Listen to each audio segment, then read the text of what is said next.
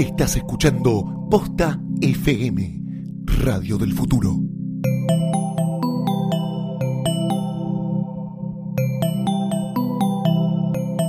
A continuación, tecnologías, ideas y personas en movimiento en Planetario.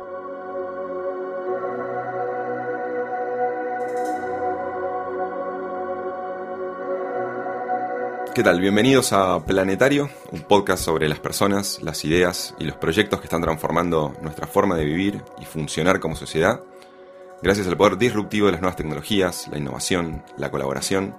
Eh, y en este mapa de recorrido global, encontrándonos con gente, con ideas y con proyectos, nos acompaña hoy Maigropo. Maigropo, que es una, una referente aquí en, la ciudad de Buenos Aires de, de conectar gente, de construir ideas, de aportar a la innovación, de aportar a, conectar gente. Eh, y con quien vamos a estar charlando de un tema que es extremadamente interesante y que tiene que ver con la reinvención de las organizaciones. De cómo las organizaciones tradicionales, piramidales, que han desarrollado en el tiempo anticuerpos para rechazar transformaciones, eh, pueden realmente ser transformadas. Y cómo se está notando un creciente movimiento eh, empujado un poco por, por el movimiento emprendedor. Eh, y esas semillas empiezan a aparecer en las organizaciones y cómo se va desarrollando ese proceso. Así que, Mai, muchas gracias por venir. Gracias muchas gracias por invitarme. Feliz. tenerte, tenerte acá. ¿Cómo estás? ¿Todo bien? Todo bien. Bueno. Mai, vamos a empezar a, ir directamente, directamente al grano, pero no quería eh, meterme directamente en el tema sin antes hablar un poco de, de lo que creo que son rastros que vos fuiste, fuiste dejando extremadamente importantes eh, respecto a tu, a tu experiencia con proyectos como, como en su momento fue, fue Ideame, como fue Pechacucha, eh, como fue Murali, porque me parece que, que, ahí se construye parte de la base de lo que vos, eh, de tu mirada, de tu construcción actual. Me encantaría que me cuentes un poco para, para además abrir de dónde están ahí esa, esa, esa investigación, esa, esa búsqueda que hiciste en estos lugares, en estos procesos. Perfecto. Arranco por Pechacucha, que fue tal vez em, lo primero que hice como emprendedora, porque no dejó de ser un emprendimiento. Em, la búsqueda empieza desde lo personal, con un propósito personal, en donde entendí que si otras personas tenían esa misma búsqueda, valía la pena intentarlo realmente fue disruptivo desde el lugar en que nadie salía, no existía la salida cultural a escuchar charlas, no existía. Ibas a una muestra, ibas al cine, ibas al teatro, ibas a un recital, pero no estaba TED, no había ningún tipo de ciclo de charlas en la ciudad de Buenos Aires. Y lo que yo sentía cuando consumía cultura, por eso te digo que empieza como con una necesidad personal, era que si tenía que estar seis horas en arte va me aburría porque era solo arte plástica en ese momento. Si iba a puro diseño me pasaba lo mismo, si iba a Bafisi me, me pasaba lo mismo. Yo necesitaba un input mucho más multidisciplinario para también hacer algo que me gusta mucho, que es como atar cabos y conectar. Entonces yo soñaba con tener a un astrónomo, con un diseñador de indumentaria y, a una ONG hablándome en un mismo espacio. Pechacucha no era así, Pechacucha era solo de arquitectos. Pero escribo a Tokio, me la juego, eh, les parece interesante y esto fue hace ya nueve años. Entonces en ese momento las ONGs no estaban tan, no eran tan groovy como ahora eran fundaciones muy aisladas de los movimientos de la ciudad. Entonces me dispuse darles un espacio en cada uno de los eventos, que se mezclen con la parte más cool y copante. Y con esos cambios que impulsé en Pechacucha y lo testeamos, la respuesta fue inmediata, porque de nuevo, mi necesidad o mi deseo se ve que era el de varios. Y desde el principio me lo tomé como muy ponerme al servicio de eh, la movida. No me lo tomé como algo personal, es más, tal vez la gente me asocia en los últimos años a Pechacucha, pero yo nunca me subí al escenario, no figuraba en ningún lado, para mí no era para nada algo de ego, era un lugar donde yo caprichosamente conocía a 12 personas que quería conocer y generaba un network para mí, eso sí era un poco más egoísta, pero después era generar y provocar esos puntos de encuentro en la ciudad. ¿Cómo lo empiezo a atar con lo que viene después? Cuando yo ya sentí que el movimiento de inspirar a la gente a través de charlas se expandió y llegó TED y llegaron Fuck Up Nights y un montón de otros eventos de charlas inspiracionales, ya sentí que, que parte de lo que yo quería hacer lo había logrado y me di cuenta que la gente salía súper inspirada y me mandaban muchos mails muy, muy lindos, pero después había como un gap entre querer hacer y hacer. Y justo Mariano Suárez Batán se me acerca en Arte y me dice, May, tengo un proyecto bastante grande, bastante ambicioso, como, como movimiento cultural, y sin vos no sé cómo crear esa comunidad. Era Ideame, que vendría a ser, quiero traer a Kickstarter a Latinoamérica, quiero empezar a que funcione el financiamiento colectivo en la región, y sin proyectos no puede haber plataforma desde ese lugar eh, involucré a un montón de personas que ya conocía de Pechacucha, artistas o diseñadores, escritores, músicos, que confiaron básicamente en mí y en la promesa de te podés volver hacedor. Y el diálogo era muy interesante porque en realidad no paras de romper paradigmas. Y me decían, pero si yo pinto cuadros, ¿no queda horrible que me ponga a venderme a mí mismo? Entonces era empezar a traer ejemplos de, de, de, cómo en realidad estas plataformas lo que hacen es quitar intermediarios y que te apalanques de tus fans, lo que ya sabemos, pero cuando no existía Ideame y tenías que explicarle a, todos esos hacedores que no dejaba de ser una plataforma para ellos, eh, costó. Y también costó eh, toda la bajada al ciudadano, a que no estás haciendo donaciones. Y creo que mirándolo en retrospectiva y habiendo estado internamente en ese equipo fundador, que éramos cinco, a lo que fue sucediendo después con Ideame, porque por más que me fui, todos mis amigos estaban involucrados, tal vez lo que sentí fue que Kickstarter e Indiegogo, que son las más exitosas, lo que logran es preventa. O sea, las personas van ahí porque quieren consumir lo que todavía ni siquiera existe y porque se quieren volver embajadores de esos proyectos que todavía no, no están.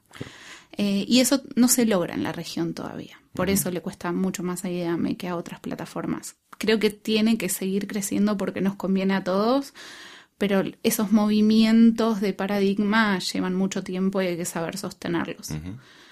¿Y qué era lo último? ¿Qué más hice? Y estábamos hablando también de, de, Murally. Ay, Murally. Porque me interesa, digo, son, son... Sí. Contémoslo porque después vamos a hacer el salto a cómo, cómo giramos hacia organizaciones más tradicionales, eh, tomando el potencial que vos viste ahí. Sí. Entonces, lo que hice fue soltar Pechacucha y los eventos inspiracionales porque me quise acercar a la parte de hacer.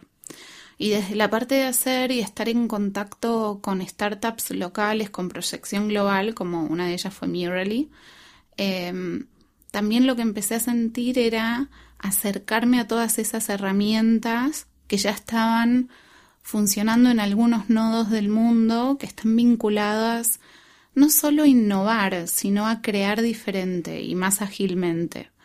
Eh, mi participación en Murally fue muy chiquita, fue ayudarlos a, generar templates y contenidos para, para Murally es un corcho virtual online donde se puede trabajar en equipo como si fuera una pared y pegar post-its y links y chatear y tener una dinámica online en cualquier parte del mundo. Em, y yo tenía que tratar de ayudarlos a que se entienda todas las posibilidades que Murally ofrecía. Mariano me hace estudiar todo, los chicos son adorables y, Mariano es muy exigente como mentor, lo cual siempre está bueno. Claro.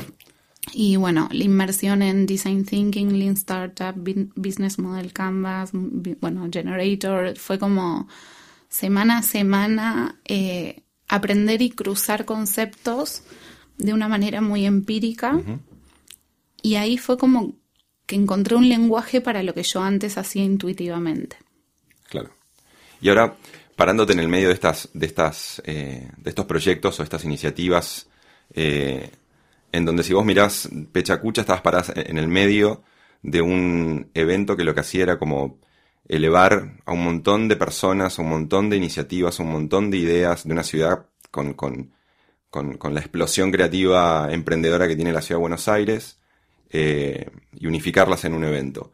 Con Murali una herramienta concreta de colaboración descentralizada, eh, como, como muchas de las que, las estamos, las que estamos viendo, súper interesante. Eh, y con Ideame con un proyecto que también conectaba esta descentralización de inteligencia, de poder, y en este caso de recursos puntualmente. Ahora, movamos eso a una mirada hacia empresas tradicionales. Pensemos en una empresa grande, pensemos en una pyme, pensemos en distintos tipos de negocios eh, o de organizaciones, porque también yo creo que el gobierno, las universidades, las ONGs, las empresas están, están un poco en ese, en ese, en, un momento particular, esto quiero, quiero que me digas a ver si te, si te parece que es, hay una sensación hoy de necesidad de esa transformación, de esa como, como búsqueda. Entonces, lo primero es decirte si, si, si estás de acuerdo, si empatizás con el momento que se vive y cómo empezás a verlo con tu experiencia, empezar a conectarte, a ayudar a otras organizaciones de otro tipo a desarrollar estos, estos mecanismos para, para empezar a transformarse eh, y, y, quizás reinventarse también. Yo lo asocio a dos cosas que están pasando, que antes no pasaban. Una es que la disrupción, tanto desde lo cultural y tecnológico, sucede semana a semana. O sea, lo vemos en cosas totalmente sociales como el matrimonio gay, en, o sea, la, aprobación del matrimonio gay en Estados Unidos o, eh, no sé, cómo una nueva app eh, genera una disrupción absoluta en nuestra forma de, ir por la calle y, saber dónde hay tráfico. Eh, entonces eso está pasando tan seguido y tan rápido que en algún punto quienes menos estuvieron preparados para, estas disrupciones fueron las organizaciones más grandes. ¿Por qué? Porque en realidad están seteadas para minimizar los impactos, el riesgo, eh, en vez de provocar eh, cambios, en general están totalmente diseñadas para minimizar cambios. Entonces, ser reactivo hoy es muy peligroso porque si reaccionás tres o cuatro años más tarde ya estás totalmente fuera de juego. Eso por un lado como un movimiento actual que todo va más rápido y los cambios son cada vez más rápidos y van a ser literalmente exponenciales. Creo que pocas personas entienden cómo la vida va a cambiar en tres años y no en 15 o, en películas futuristas que tenés que decir en 50 años. Estamos hablando de tres años. Y pocas, pocas personas lo ven, pero yo creo que esos CEOs o, boards en empresas y organizaciones grandes que están mucho más pendientes de, lo que se viene, empezaron a entender que así como están organizados, nunca van a poder reaccionar a tiempo. Y por otro lado, los famosos millennials y, y todos estos jóvenes empleados que ya muchísimos se muestran las tendencias y estadísticas, ni siquiera tienen muchas ganas de ser empleados, eh, que quieren, quieren trabajar diferente. No, el status quo no les importa absolutamente nada y, y remote working y un montón de cosas son como parchecitos a un cuestionamiento mucho mayor. Entonces yo creo que esas dos tendencias grandes hackean de abajo y de costado a las organizaciones o instituciones o universidades por donde lo mires. Entonces ese es el escenario, ¿no? Entonces dentro de ese escenario eh, lo que empieza a pasar es que las organizaciones empiezan a probar de manera muy conservadora algunas cómo pueden eh, agilizarse.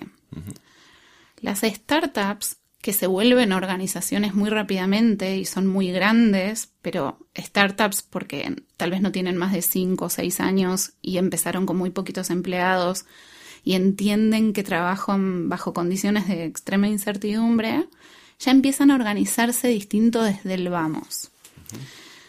Y tal vez hablar de eso es después acercar lo que las otras organizaciones están aspirando a hacer. Se organizan desde el vamos distinto porque, por ejemplo, en vez de establecer misiones y visiones totalmente inocuas que están pegadas en un hall de entrada, empiezan a, empiezan a hablar de propósito, ¿no? ¿Por qué existimos? ¿Por qué a alguien le debería importar lo que hacemos? Eh, ¿Por qué vengo a trabajar?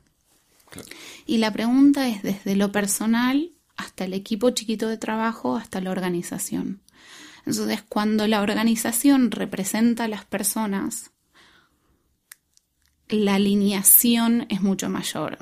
El empleado no se siente empleado que ficha y va a trabajar por plata. Va a trabajar porque cree en, lo que su, en lo que su organización existe para.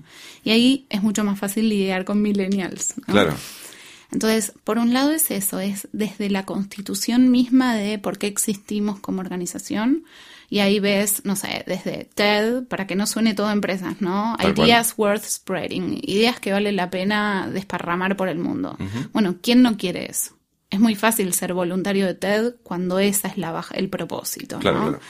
O, o Queerkey, que es como una plataforma de, inventores, es hacer de la invención algo accesible. Bueno, es una bandera muy linda de agarrar, seas atención al público o el de recursos humanos de Quirky.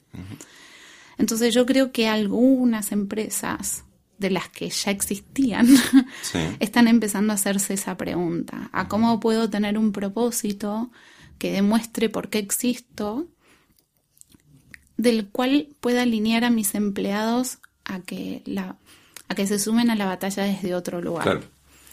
Eso como uno de los pasos que toman esas startups y esas organizaciones. ¿Y cómo lo, cómo, porque digamos, todas las empresas y todas las organizaciones siempre tienen como ese, esa especie de emprendedor o esa, o esas personalidades que están, que están activas de otra manera o que tienen una energía muy particular. Em, y, y, la pregunta sería cómo, digamos, cuáles serían los, existen, digamos, mecanismos o metodologías para ayudar a la empresa o a estas organizaciones a, detectar más rápidamente ese tipo de, llamámoslo como emprendedores que están dispersos y, ayudarlos, encolumnarlos, porque me imagino que también eh, acá hay que hablar de riesgo, hay que hablar de, los miedos, hay que hablar de, que, son estructuras que están además con, con, una serie de anticuerpos como para, para repeler este tipo de nuevas ideas, pero cuando la empresa se da cuenta que realmente acá hay una oportunidad porque realmente representa una forma distinta de hacer las cosas, una forma distinta de producir una, una, transformación en... ¿Cómo, cómo, cómo hace la empresa para, para, para justamente tratar de catalizar a estos, a estos emprendedores, ayudarlos, eh, detectarlos sin correrse del camino, digamos, que, tiene ya marcada la, organización? Mira, te digo lo que no funciona. No funciona hacer un taller de creatividad de cuatro horas en el Sofitel, donde pegan muchos post-its. Porque esas personas después preguntan qué pasó con mi post-it, qué pasó con mi idea. Eh, y te digo que sí está empezando a funcionar, pero hay muy, pocos experimentos en el mundo. Yo trabajo junto a The Walt Disney Company a nivel regional y lo que hicimos fue generar un programa de emprendedores eh, corporativos, que son empleados, y ahí hablamos de doers, de hacedores, de ese, de ese empleado eh, que se mueve en la silla. Claro. Entonces, el programa está eh, muy orientado a, desarrollar capacidades nuevas en, esos empleados y en dejarlos experimentar en un contexto seguro donde no se los va a castigar si el experimento falla. Por otro lado, están los Mavericks, que son esas, esos espíritus libres que son un poco más que doers, son disruptores en sí mismos. Que hasta empresas como Google se perdieron, no sé, Ben Silverman que creó Pinterest era empleado de Google. Claro. Y vos decís, bueno, Google fomenta todo esto entre sus empleados. Pero cuando hay esos Mavericks, ya no alcanza un programita de emprendedores. Entonces ahí ya se habla de armar equipos que estén al borde de la corporación, totalmente por fuera de su estructura formal, como un Black Operations o un SWAT Team, Claro. ¿no? En donde son equipos muy chiquitos que generan disrupción permanentemente, aislados de la empresa, sin reportar a nadie, pero que la empresa tiene la posibilidad de reaccionar a esa disrupción antes que se haga pública. Claro. Entonces son como estos locos experimentadores que no dejan, a ver, las dos iniciativas lo que te dejan es aprendizajes y nuevas capacidades. No necesariamente este tipo de cosas lanza nuevos productos, pero genera todo el ejercicio eh, mental y de habilidades que los prepara más ágilmente para su día a día, digamos. O sea, que hay, hay- te queda claro que hay una metodología y una forma nueva de hacer este tipo de cosas. Suena muy interesante cuando hablas de empresas como Disney, como, como Google.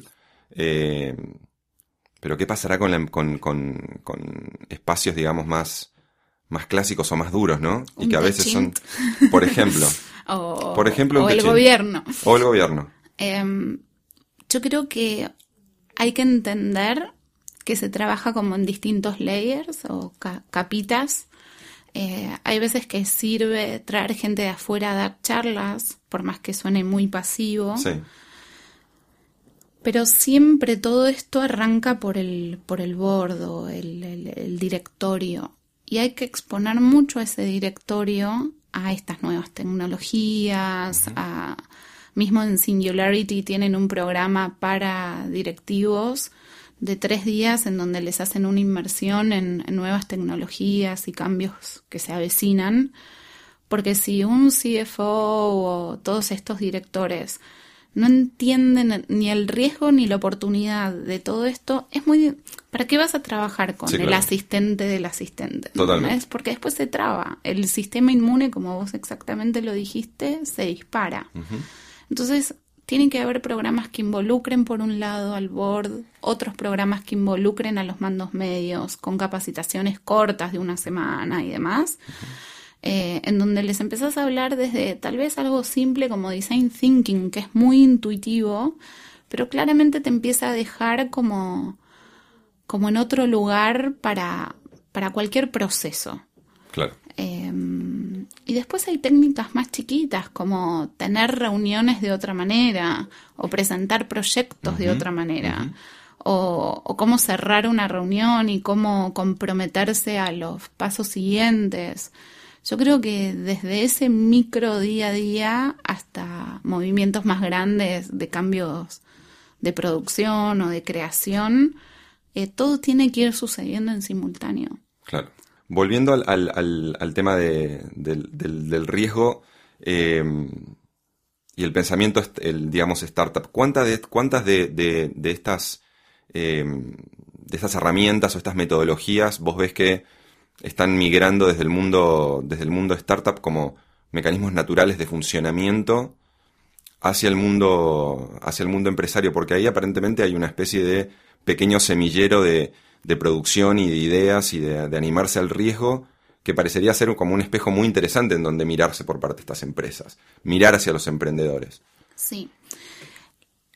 Últimamente me estoy involucrando mucho con, con sustentabilidad y triple Sí. impacto, Sí, pero hay algo que me gusta de, de, de una nueva mirada, no sé, que estoy teniendo sobre lo que es sostenible o sustentable.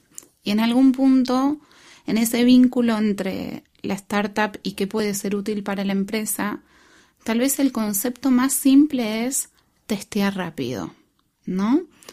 ¿Y por qué eso es más sustentable? Porque te va, para- hablándolo en términos de las empresas, te va a ahorrar plata, te va a Claro. ahorrar sangre, sudor y lágrimas, te va a ahorrar eh, frustración. Y eso tiene que ver con eh, una frase que es muy simple, pero podría llegar a ser casi una filosofía, que es salir del edificio, ¿no? claro. Es no, o sea, las decisiones en una sala de reuniones basadas en suposiciones y caprichos no van más. Cuando entras a una empresa y te, y te encontrás con, con esa típica imagen de los cubículos, ¿no? Eh, qué fuerte de ser para vos también imaginarte derribar ese tipo de cosas y empezar a, a producir esas conversaciones, todo ese potencial, digamos, que debe estar por ahí dando vueltas que uno de repente con, con además apoyado en, en- tecnología, de uno se piensa en una herramienta como Murally o piensa en trabajar con alguna plataforma colaborativa de otro tipo. eh, debe ser también fuerte para vos. Eh, esa, esa, esa, colisión de conversaciones con, con, ¿no? Sí, es fuerte desde dos lugares. Primero es muy emocional, porque enseguida me vuelvo mentora de todas esas personas desde planteos más personales. Es más, hoy tengo que ir 15 minutos antes porque una chica quiere hablar conmigo de algo personal. Porque claramente cambias tu mirada del mundo. Innovación, como decía Guada, nuestra amiga el otro día, eh, innovación no es un nuevo puesto, un nuevo departamento en una empresa, ni es eh, un nuevo hashtag, es una nueva mirada sobre el mundo. Es como pensar diferente de verdad a lo Apple, pero es eso.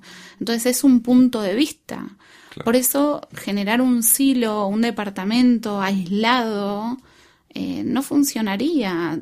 Tiene que ser una mesa. Totalmente. Tiene que andar por ahí. Una mesa de innovación. No, y después por otro lado, eh, cuando empieza a pasar eso, lo que yo a veces lo asocio hasta Argentina, ¿no? Somos como adolescentes, somos una nación adolescente en sí misma por, por sus años y, y, también por su actitud. Y se provoca un poco eso, es como hay mucha pasión en el inicio, es muy explosivo lo que te produce empezar a trabajar distinto, pero después requiere de disciplina, como cualquier ciencia. eh, y esa es la parte que yo creo que nos va a llevar unos años acostumbrarnos a. Es como hay una parte de divergencia que es muy divertida y crear, crear, volar. Y después es ejecutar. Y yo creo que la mayor diferencia entre quienes logran provocar innovación o no es la ejecución. Entonces, esa es la parte en donde todavía, por más que los, les ayudas a derribar los cubículos, es, pero después esto tiene que ser un caos organizado. Totalmente. Entonces, me parece que ese es como un lindo desafío en que yo los veo como viajes egresados, súper cebados las primeras semanas, pero al séptimo mes se planchan y eso, y ahora tengo que revisar tipo el prototipo, y sí, es así, porque es trabajo. Totalmente. El tema es no perder ese propósito y que ese propósito en las startups es lo que te es lo que te permite darte contra la pared 40 veces y pivotear a tiempo y, y, y, creo que hoy en día se evalúa y se invierte más en las startups por el equipo que son como seres humanos, porque se evalúa la flexibilidad y adaptabilidad que tienen al cambio más que si el feature o el, o el producto es bueno o no, porque se entiende que ya lo vas a encontrar, es cuestión de seguir pivoteando hasta que lo encuentres.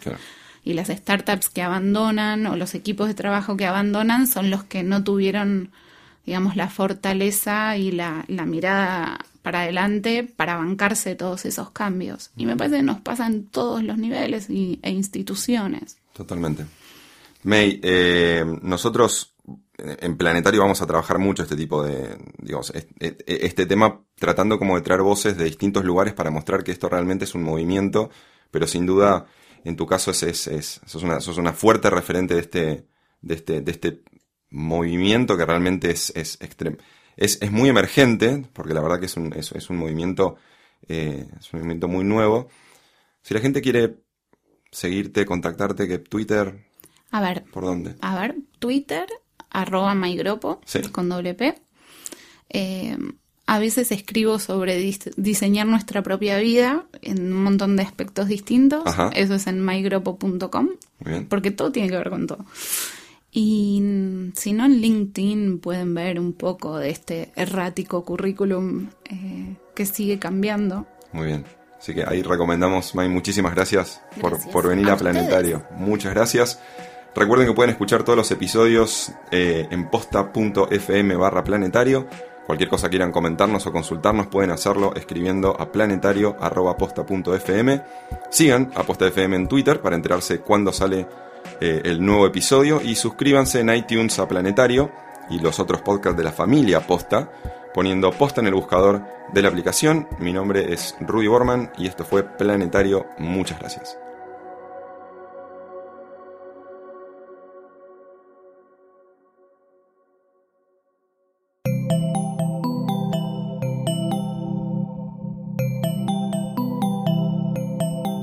Si te gustó este episodio, hay mucho más en nuestro sitio. Métete ahora en posta.fm. También puedes llevarnos en tu teléfono. Busca Posta FM en las tiendas online de Android y Apple. Seguí con Posta FM, radio para escuchar cuando quieras y donde quieras. Posta.